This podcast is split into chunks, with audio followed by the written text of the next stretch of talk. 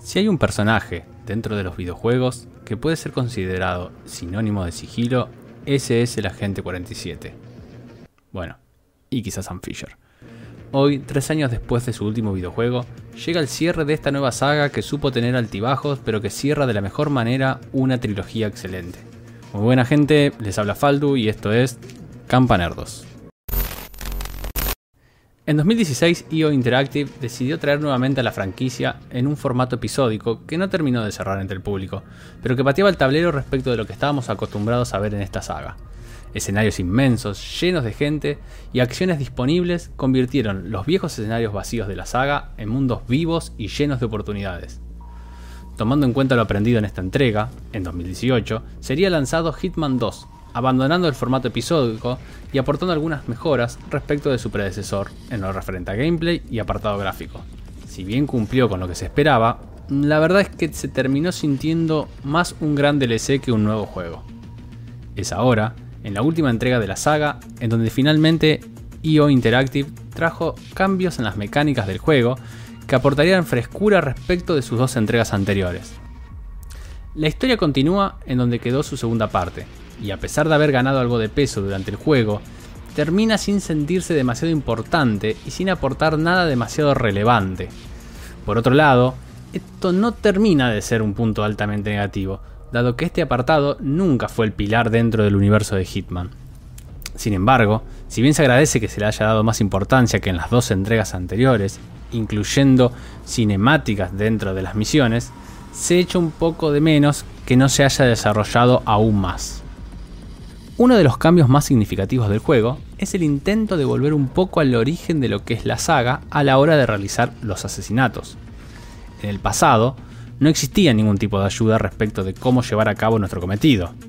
Esto, si bien le agregaba un componente de estrategia y subía muchísimo la vara de dificultad, podía alejar a algunos jugadores que se veían abrumados a la hora de encarar el juego.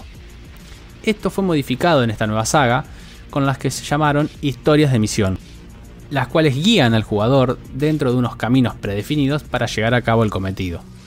Sin embargo, esto no es excluyente y uno puede seguir intentando encarar la misión de la forma que quisiese. En esta entrega se decidió cortar estas historias a solo tres posibilidades en un intento de fusionar ambos mundos. Un camino más simple para aquellos jugadores menos exigentes y un incentivo a explorar y descubrir por sí mismos a los que buscan un desafío el resultado termina siendo bastante satisfactorio, porque podés descubrir tramas y caminos por vos mismo sin sentirte tentado de elegir el camino fácil y que te lleven de la mano. Adicionalmente, se agregaron algunas mecánicas adicionales como la cámara de fotos, las puertas con códigos, incluso submisiones dentro de una misión principal, que traen frescura a la fórmula que estaba bastante estática. Es una lástima que estas adiciones hayan tenido que llegar recién en esta entrega, ya que si bien suman, pero se sienten desperdiciadas, quizás si hubiesen salido en una entrega previa, hubiesen terminado en esta de pulirlas bastante mejor. En el apartado gráfico no queda margen para criticar, el juego visualmente es hermoso. Todo está cuidado al detalle, los escenarios se sienten vivos y llenos de personajes que interactúan con el mundo y complementan perfectamente la inmersión del juego. La única crítica que puedo realizar en este punto, respecto a entregas anteriores, es que, excepto en las misiones de Berlín y de Mendoza, sentí los niveles un poco más vacíos que sus entregas anteriores. En principio, pensé que este sacrificio podía ser a causa de un incremento en la IA de los NPC, pero lamentablemente la IA sigue dejando bastante que desear. Algo interesante a destacar de los primeros juegos de Hitman es que nuestro accionar dentro del mundo tenía que ir de la mano del personaje que estábamos interpretando. No se permitía, por ejemplo, vestirse de mozo en un evento y salir a correr por los alrededores. Este accionar iba a subir nuestro nivel de sospecha a un punto en donde finalmente se iban a venir contra nosotros. Esto no ocurre en estas nuevas entregas, en donde, por el contrario, puedo correr por todo el escenario sin ningún tipo de problema y sin que nadie sospeche.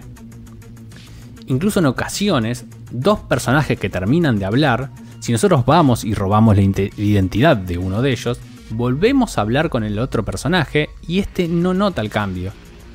Se ve que la gente 47 es tan bueno camuflándose que la gente ni siquiera nota un cambio de rostro.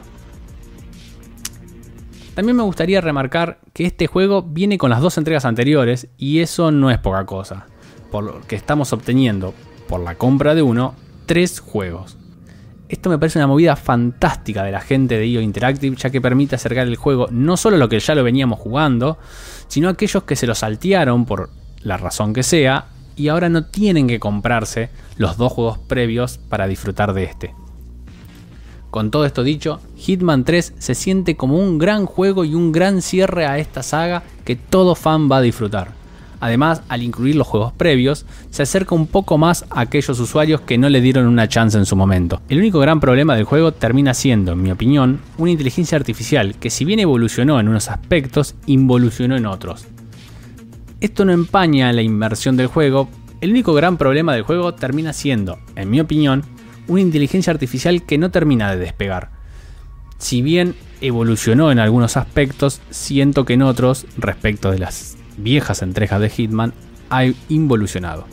Esto empaña un poco la inmersión, pero no termina arruinando la experiencia final.